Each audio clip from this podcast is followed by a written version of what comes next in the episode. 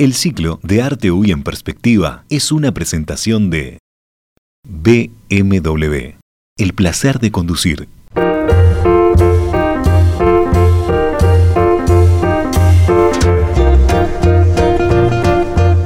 La conversación. Hoy conduce Fernando Medina.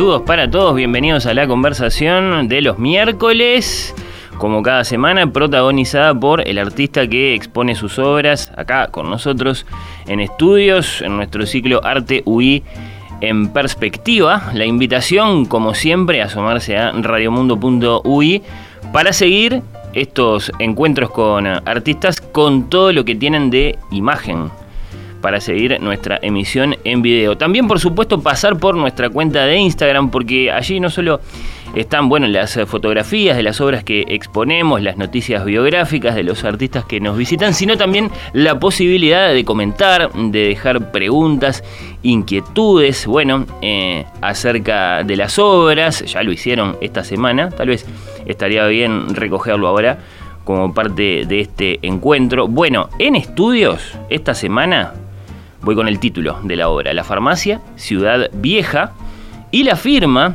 caramba, ¿no? La de, así está mm, subrayado, eh, uno de los más eh, importantes acuarelistas del mundo, Álvaro Castañet.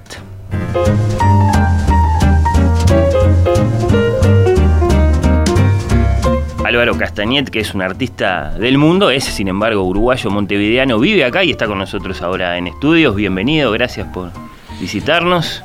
Un placer estar acá, Fernando.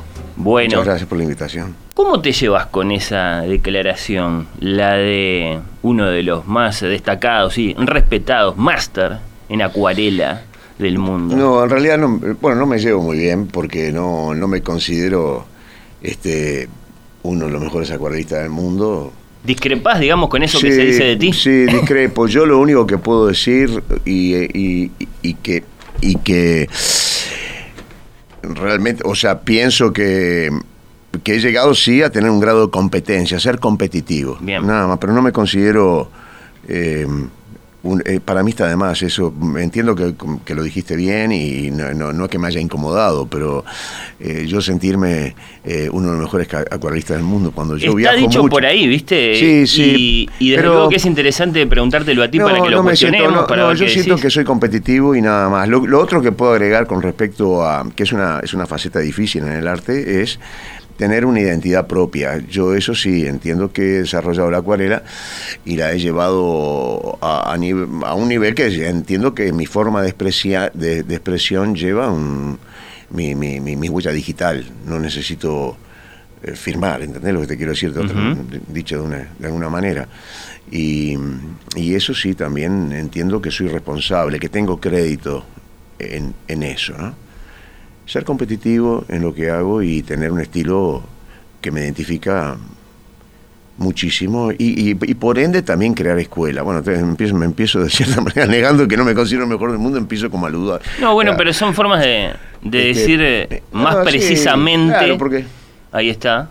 Pues al crear identidad ser competente y, crear una identidad propia, mm, o sea, como consecuencia de eso, obviamente viene gente que, empieza a gustar de tu estilo y, hay una condición en el arte y aquí todos aquellos que, emprenden este medio que es muy elusivo, la acuarela internacional, la acuarela competente a nivel internacional es un medio muy muy difícil y muy elusivo, concretarla y llevarla a cabo. Entonces siempre... Elusivo en el sentido de que no a todo el mundo le sale bien. ahí está, Perfecto. Y entonces siempre se necesita una escuela. Hmm. Entonces muchos de los que pintan en el mundo obviamente eligen una escuela o un estilo hasta que se consolidan en ese estilo y luego ellos salen. Obviamente, hmm. si uno lo hace con amor y con, dedicación, esto, esto es vocacional, nunca vas a encontrar un pintor que pinte a disgusto, eh, em, eventualmente su identidad emerge. Hmm. Ahora eh, te voy a invitar a que pasemos un poco por, por tu vida, tus viajes, tus premios, pero antes algunas otras eh, generalidades. ¿Es China la acuarela? Eh, la, mm, vos sabés que Otrora había, había tres escuelas, increíblemente dos de la Europa continental, que eran la española, la italiana, mediterránea, ¿no? y, y, después quedó como escuela líder la, la acuarela inglesa. Yo viví mucho tiempo en Australia sí, también. Sí, me interesa mucho. Que por ende, claro, la, vida, yo siempre lo digo, tiene, tiene una faceta aleatoria que es la suerte y la casualidad. Yo, mi viejo me puso a pintar acuarela o con Garín o, con, en Bellas Artes en el tiempo que, yo era un, chico muy joven y, termino yéndome a lo que terminó siendo Melbourne, Australia, que era The Home of Watercolors, que la casa de las acuarelas, ¿no? Ajá. Este, eh, pero yo pienso que la, que la escuela británica quedó, sigue vigente aún y, y termino la contestación, China la acuarela china es espectacular y es de una fuerza Entiendo que es una cultura este, muy añeja y que evidentemente en, cuando los chinos incursionan entre tantas facetas de la vida, pero en el arte y en la acuarela, la llevan a niveles este, prodigiosos. Y yo quedé muy impresionado, he viajado mucho a China en los últimos años y me ha impactado muchísimo, sí, la acuarela china. No sé decirte si la inglesa o la china la, la que... Había un alemán eh, durero, 500 años atrás, que, ya pintaba, sí, naturaleza, muerte, qué sé yo. Lo que pasa es que, lo que, lo que puedo adherir algo Por supuesto. Lo que pasa es lo que hay que tener en cuenta que ¿Por qué la acuarela china hoy? ¿Por qué la acuarela en, en, el mundo que se está desarrollando a pasos agigantados? En aquellos entonces, en la época de, de Durero, se pintaba mucho con papel de filamento de madera, los, los, pinceles eran pinceles muchas veces con filamento de plástico, hoy pintas con, con pinceles de ardilla, para la acuarela que es diferente al medio, a otros medios pictóricos como el óleo, ¿no? que pintas con, con cerda. ¿no? Entonces, y el papel que se usa hoy en día en la acuarela, más allá de que los colores duran para siempre, es papel de algodón puro. Entonces eso ha resurgido la acuarela en el mundo también. Algodón puro, es orgánico, que le sustraen el pH ácido. Eso es un papel de 300 gramos. Qué interesante eso. Va a caer muchas veces en esta conversación, evidentemente, la palabra acuarela, en la palabra acuarela. Eh, digamos, el, sonido del agua es evidente y está, y está, está muy presente. Ahora, ¿qué, ¿qué, otro producto hay en juego cuando hablamos de acuarela? ¿Qué otros productos hay en juego? ¿Qué es lo que mezclamos con el agua para obtenerlo? No, bueno, obviamente se, se, se mezcla pigmentos. La acuarela es una, es una técnica pictórica que hoy en día se puede decir que es ligeramente costosa. Porque, o sea, el, pintor de acuarela profesional no pinta sobre papel de que tenga que, filamento de madera, ¿entendés? Vos tenés que pintar sobre papel de algodón puro, que también le tenés que sacar el pH ácido para que no, eventualmente no, no, no modifique el, color en el, papel.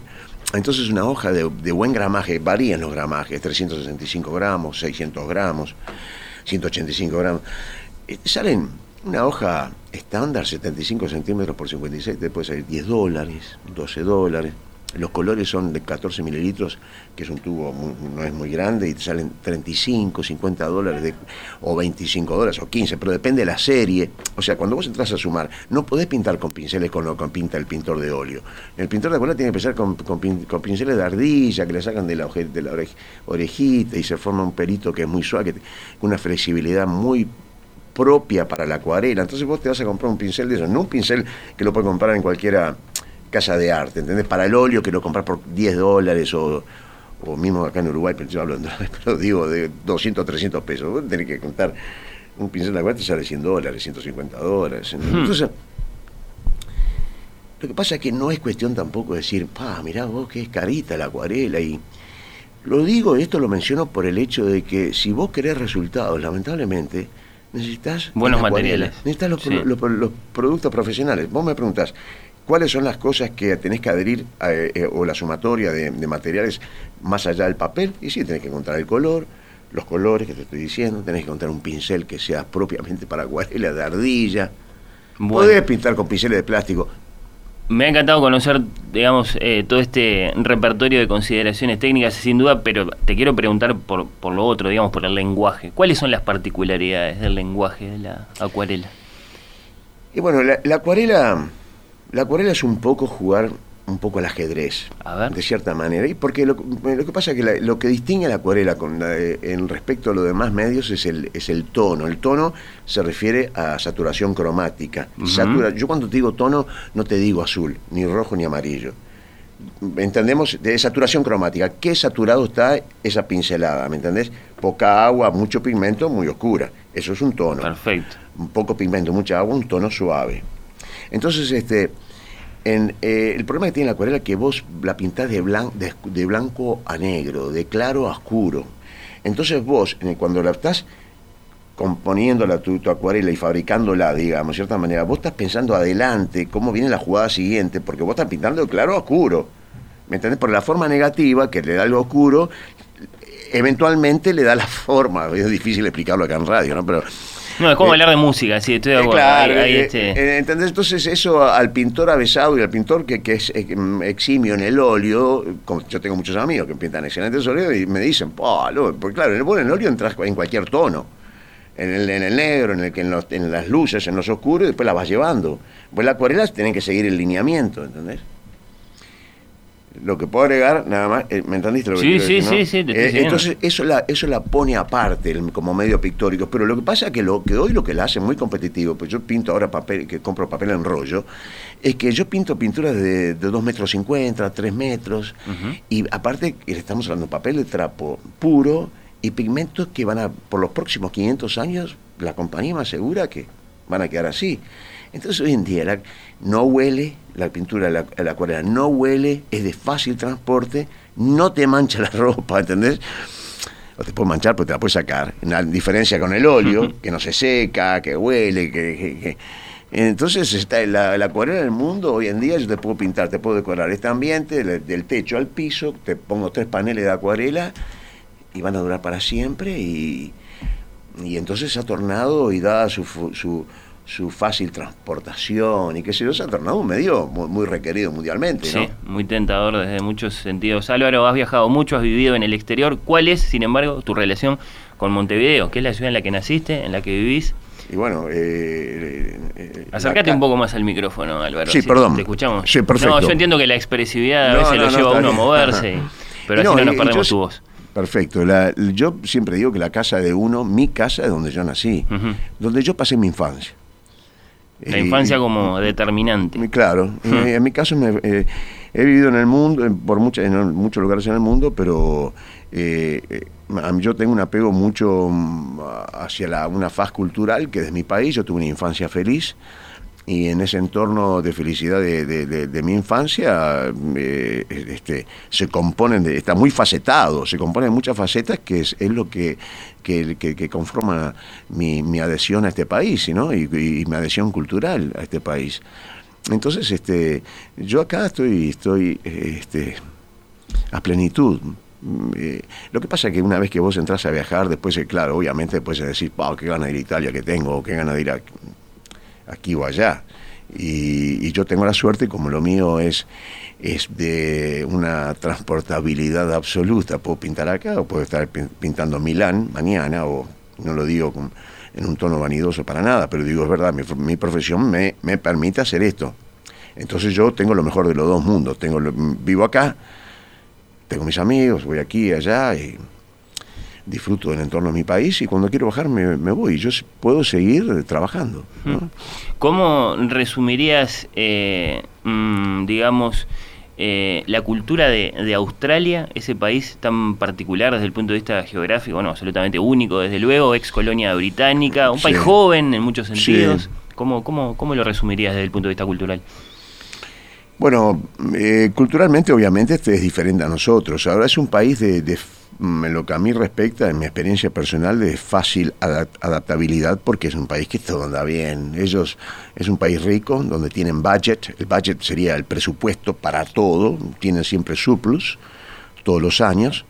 Entonces, claro, todo funciona, todo funciona bien. Y en la parte pictórica, o sea, eso esa, más allá que la parte topográfica y geográfica, es un país divino, tiene las mejores playas del mundo. Y el surf y viene de esa zona, debería que decirle a, la calle Pau, que yo sé que le gusta hacer, que vaya a visitar las playas de Australia porque ellos son divinas.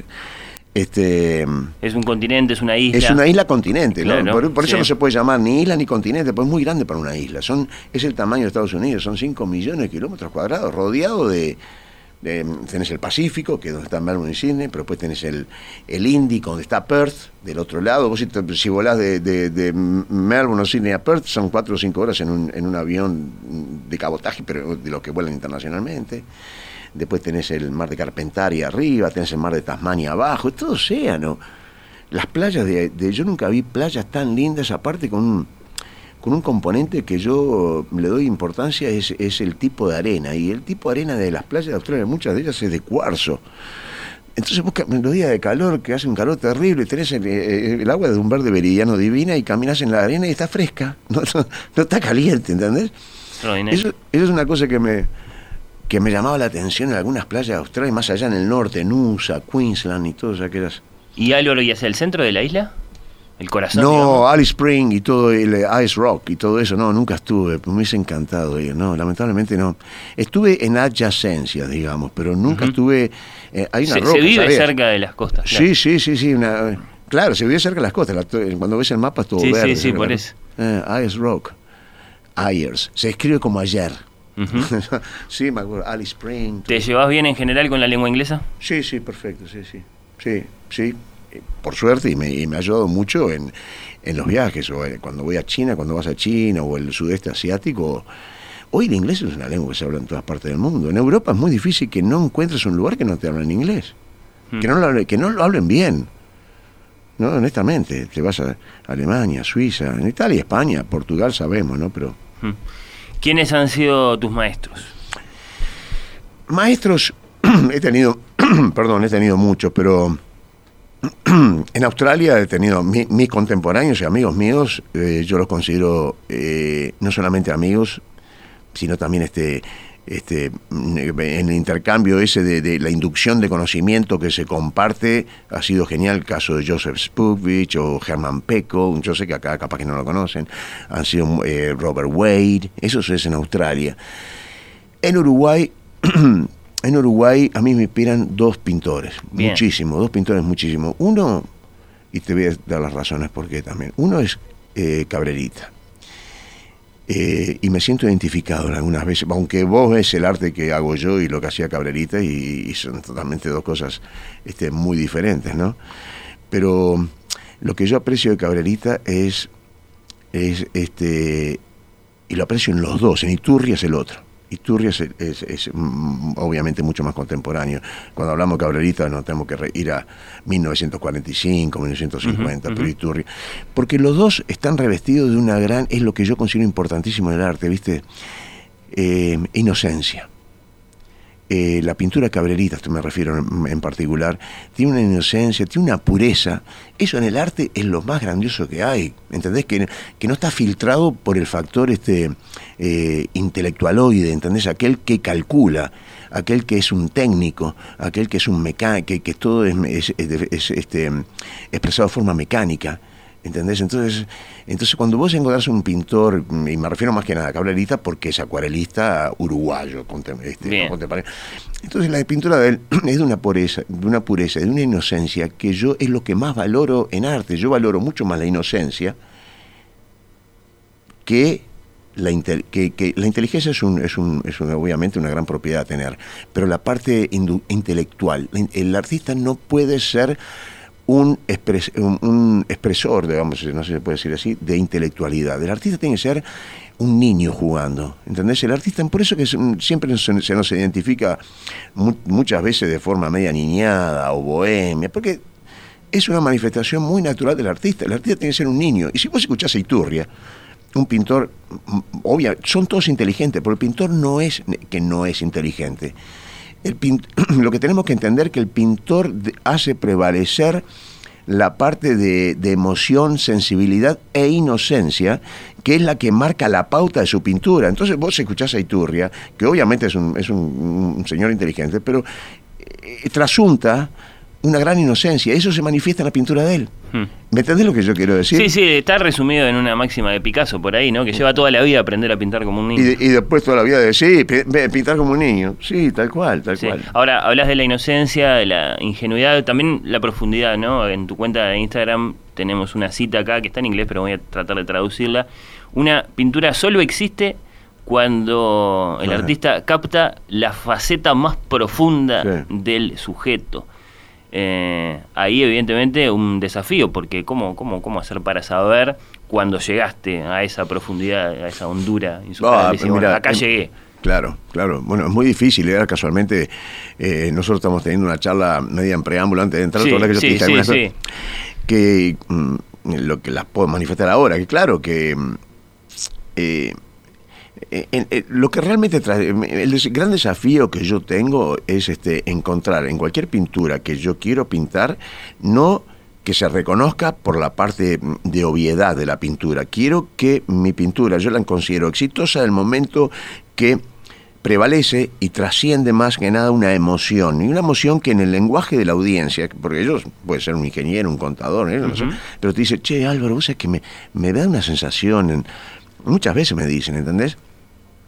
Una sensación muy linda, una, sensación- tenés una sensación de ambiente que yo no la había visto y eso que paso todos los días por esa esquina. Entonces el desafío que tiene aquel mm, pintor como yo, de las facetas, eso que vos te referías, Sí. es llegar a las facetas más íntimas de la pintura. Si vos, si vos me decís, por ejemplo, mira, acá tenemos una muy linda vista de la Plaza Independencia, pintámela.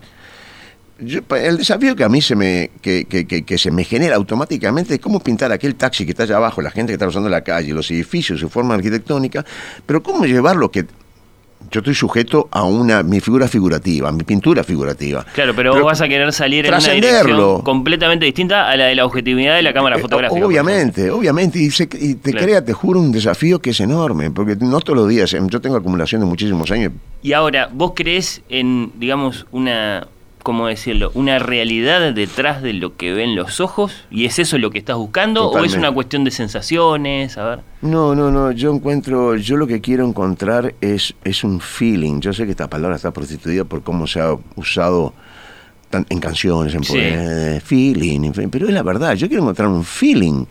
A mí no me, no me alcanza con que yo mm, eh, te haga un dibujo y el dibujo después lo llene con colorcitos lindos, apetecibles y que vos digas, ah, mira qué lindo te quedó. Y que haya un, que- un vano perfeccionismo. Claro, no, no podés. Yo sí yo que yo cuando pinto una acuarela o le doy, le, la hago tipo leonina a una analogía, analogía de- del Animal Kingdom, ¿no? Que sea un rugido de león y no que yo no quiero pintar un rugido de un gato, ¿entendés? Cuando vos presentás el tema, pintar, o yo quiero pintarlo, mi, mi te estoy haciendo esto con, para, Sí. para hacerlo bien gráfico. Yo quiero pintarte un león de eso, ¿entendés? Si vos me decís, pintame la Plaza Independencia, yo quiero pintarte la Plaza Independencia que cuando vos ves a tu ¿La casa... Plaza como- Independencia puede rugir? ¿Sí? pero quiero. Si está pero, bien pero- pintada, pero- decís. eh, sí, claro que Ahí sí. va. Todo ruge. Todo. Todo ruge. Tampoco quiero hacer, quiero hacer una, una, una analogía, un comentario de que la, la, la paz, el amor y la, la, eh, música terme no existen en el, en el motivo. Pero tiene que serlo. Cuando yo te digo lo de León, tiene que ser algo que a vos te llegue al corazón. Porque la realidad es intensa, en general. ¿Viste? Pero, ¿Vos crees en eh, eso? yo considero que la pintura tiene, tiene que tener impa- impacto máximo. Hmm. Yo busco impacto máximo. El impacto máximo no tenés por, no te va nunca a caer por una, un carnaval de colores alegres. ¿Entendés? No te va a caer por, un, por una, una figuración que, que, que sea dibujo. No, sí, te, te- vos le hacés la base, el dibujo, pero vos tenés que pensar qué paleta se va a asociar a esta pintura que yo quiero hacer que va a, a traducir la, la- la emoción que yo sentí.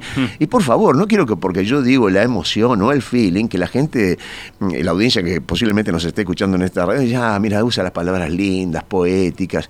Lo digo con todo el corazón del mundo y con toda la- Son Este, innumerables los, los ejemplos de, de paisajes urbanos que has pintado por, por el mundo, pero capaz que podés manejar algún ejemplo que te venga fácil y rápido a la memoria para, para ejemplificar un poco esto que, que estás diciendo. Te paraste en una esquina, no sé, de París o de Milán, decías hoy, y buscaste ese, ese feeling y de pronto No, sentiste que lo encontraste obvio, y qué era. Obvio, obvio. Y después le doy con, con máximo ímpetu, le doy, como te dije anteriormente, Sí.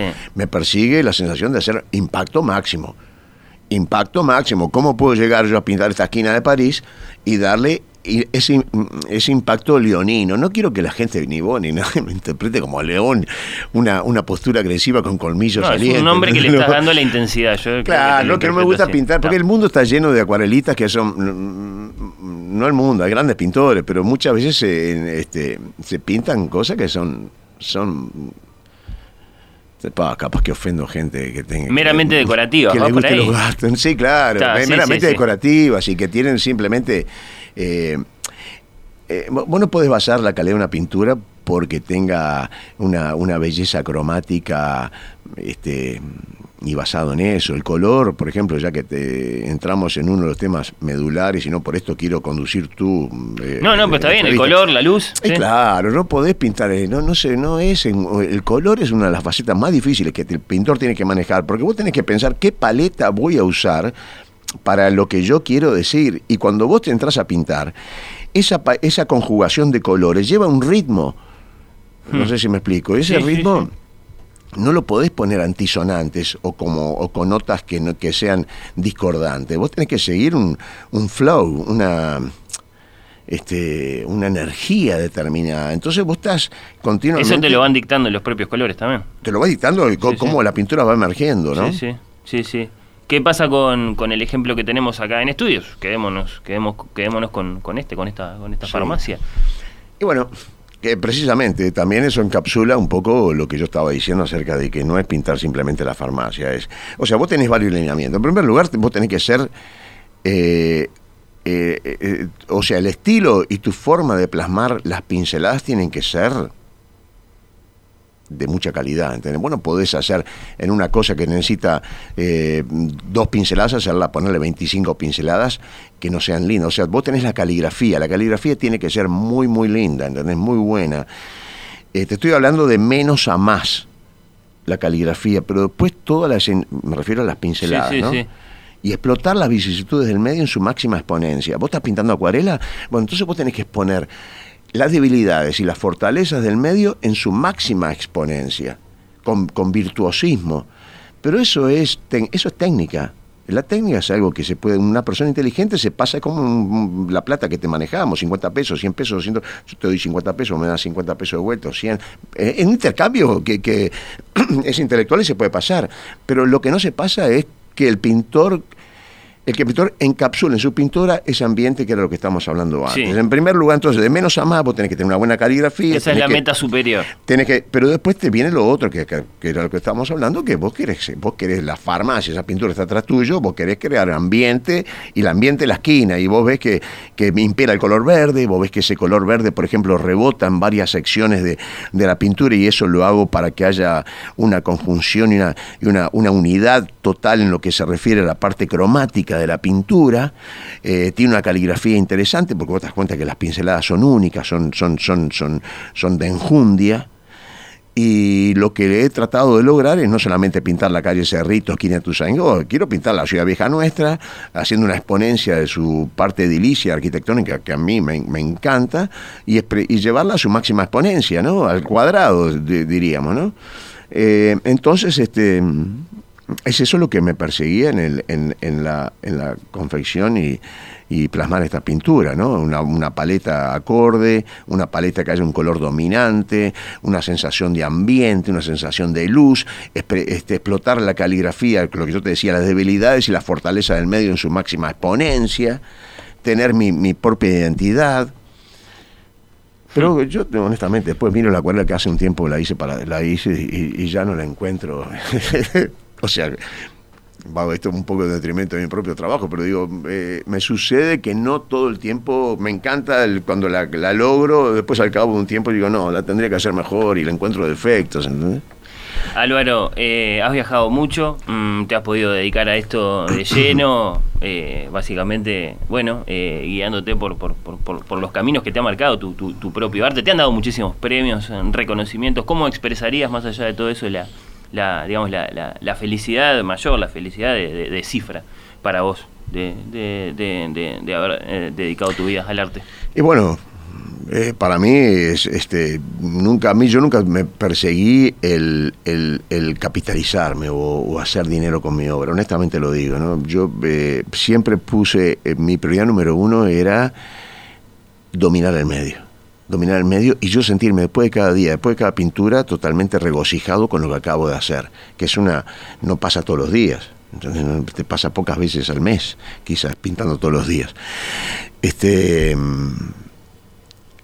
y nada, la pregunta era... no, está bien, porque estás tan adentro de lo tuyo que claro, de pronto te, te, puse en, posición de, salir y de mirarte a vos mismo desde afuera. Pero bueno, sí, ¿cuál sería la, satisfacción mayor? No, prestigio, prestigio, prestigio, prestigio. prestigio, de poder, este, eh, eh, nunca voy a hacer referencia si, si llego a tener dinero como para pagar mis cuentas, no me importa. Honestamente, nunca, me, nunca lo puse como prioridad.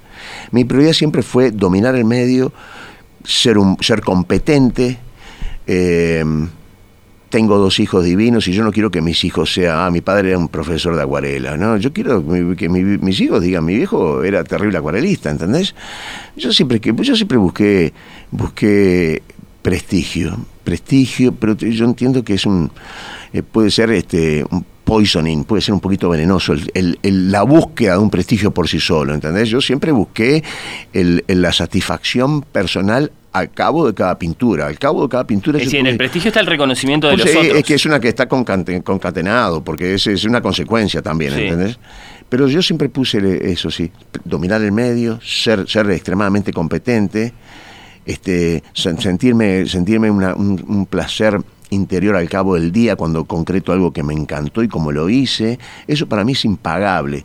Lo demás ha sido consecuencia. Y si vos me decís en este momento, por eso quiero simplemente aclararlo, me decís, esto, ¿qué preferís, che, que te llamen de tal lado y ir a hacer una, una acuarela que te pagan tanto? No, yo prefiero decir, ¿quiénes me van a ver? ¿Dónde, ¿Cuál es el lugar?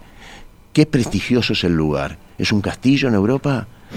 ¿Eh? ¿Entendés lo que te quiero decir? Es, es este, no, es una galería que te saca el... No, no me importa, yo no, no, no sé si logro hacerme eh, entender, ¿entendés?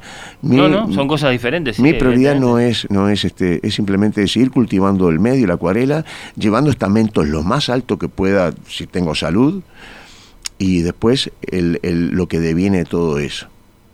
Prestigio, ser reconocido, marcar escuela, tener una, no tener una escuela física propiamente dicho, pero marcar una tendencia en el mundo. Es una satisfacción. esas, son, las satisfacciones que me persiguen, sí, sí. Bueno. Álvaro Castañet, artista uruguayo, gracias por compartir tu obra con nosotros toda esta semana y, bueno, gracias por la generosidad en las, en las respuestas. Uno siente que todo, todo ese esmero que, que pones en, en, tus obras también lo pusiste acá para, para explicarnos lo que haces, así que ah, muy, apreciado. para mí ha sido un placer, lo conduciste muy bien la entrevista, me, gustó mucho y, y bueno, este ya nos veremos en el futuro. Hasta cualquier momento, como no. Muchas gracias. No, un placer.